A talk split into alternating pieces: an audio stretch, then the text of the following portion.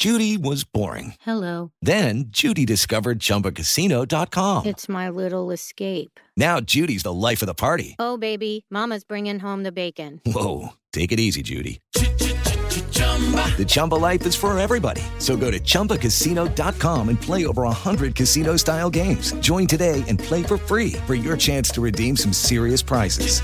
chumba ChumbaCasino.com. No purchase necessary. Void where prohibited by law. 18 plus terms and conditions apply. See website for details. Siete en punto, panorama informativo 88.9, información que sirve. Yo soy Alejandro Villalbazo en el Twitter, arroba Villalbazo 13, es miércoles 20 de enero. Adelante, Iñaki. Muchas gracias, Alex Villalbazo. Vámonos con el panorama COVID. La cifra de muertes a nivel mundial ya suma 2.057.743. La cifra global de casos, 96.185.360.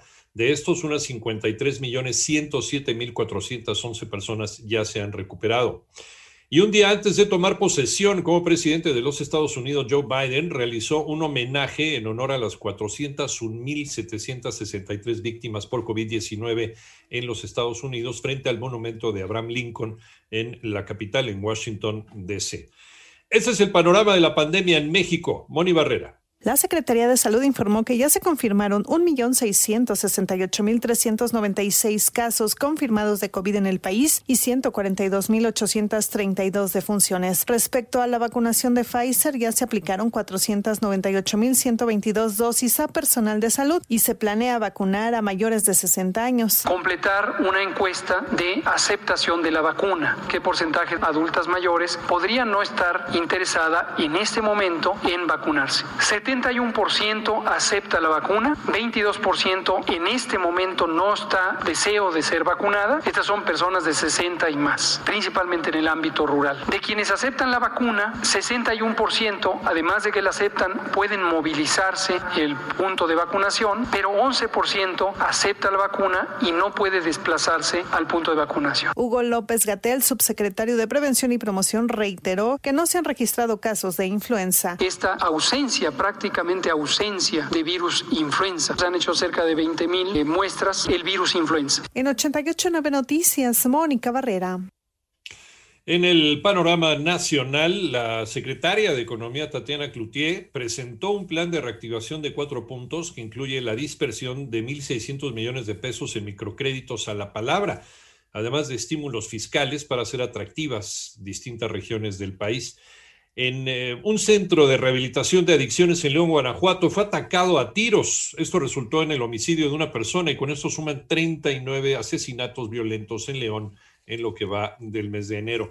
Y familiares de dos personas desaparecidas bloquearon la carretera Cuautla-Cuernavaca en eh, Yautepec, Morelos. Los manifestantes acusaron que el sábado el empresario Román Martínez García y Luis Fernando Ogazón fueron detenidos por elementos de la Policía Estatal y desde entonces no conocen su paradero.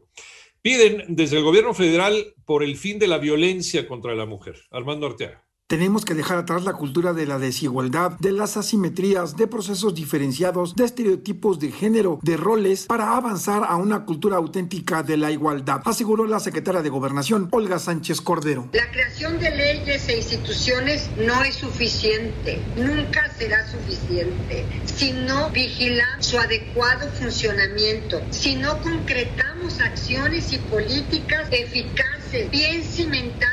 Al encabezar la reunión del Grupo Interinstitucional de la Estrategia Nacional de Protección Integral para las Mujeres, Niñas, Niños, Adolescentes y Adultas Mayores, la funcionaria dijo que van a hacer una revisión de fondo de los recursos institucionales disponibles para lograrlo. Para 88.9 Noticias, información que sirve Armando Arteaga.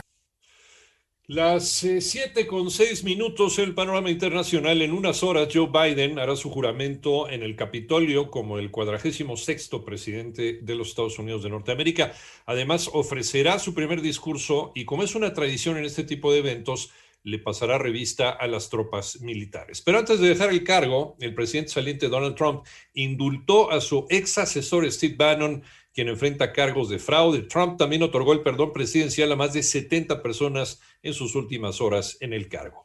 Y miles de hondureños ya regresaron a su país tras el fallido intento de llegar a Estados Unidos, hecho impedido por la Policía Migratoria y Sanitaria de Guatemala.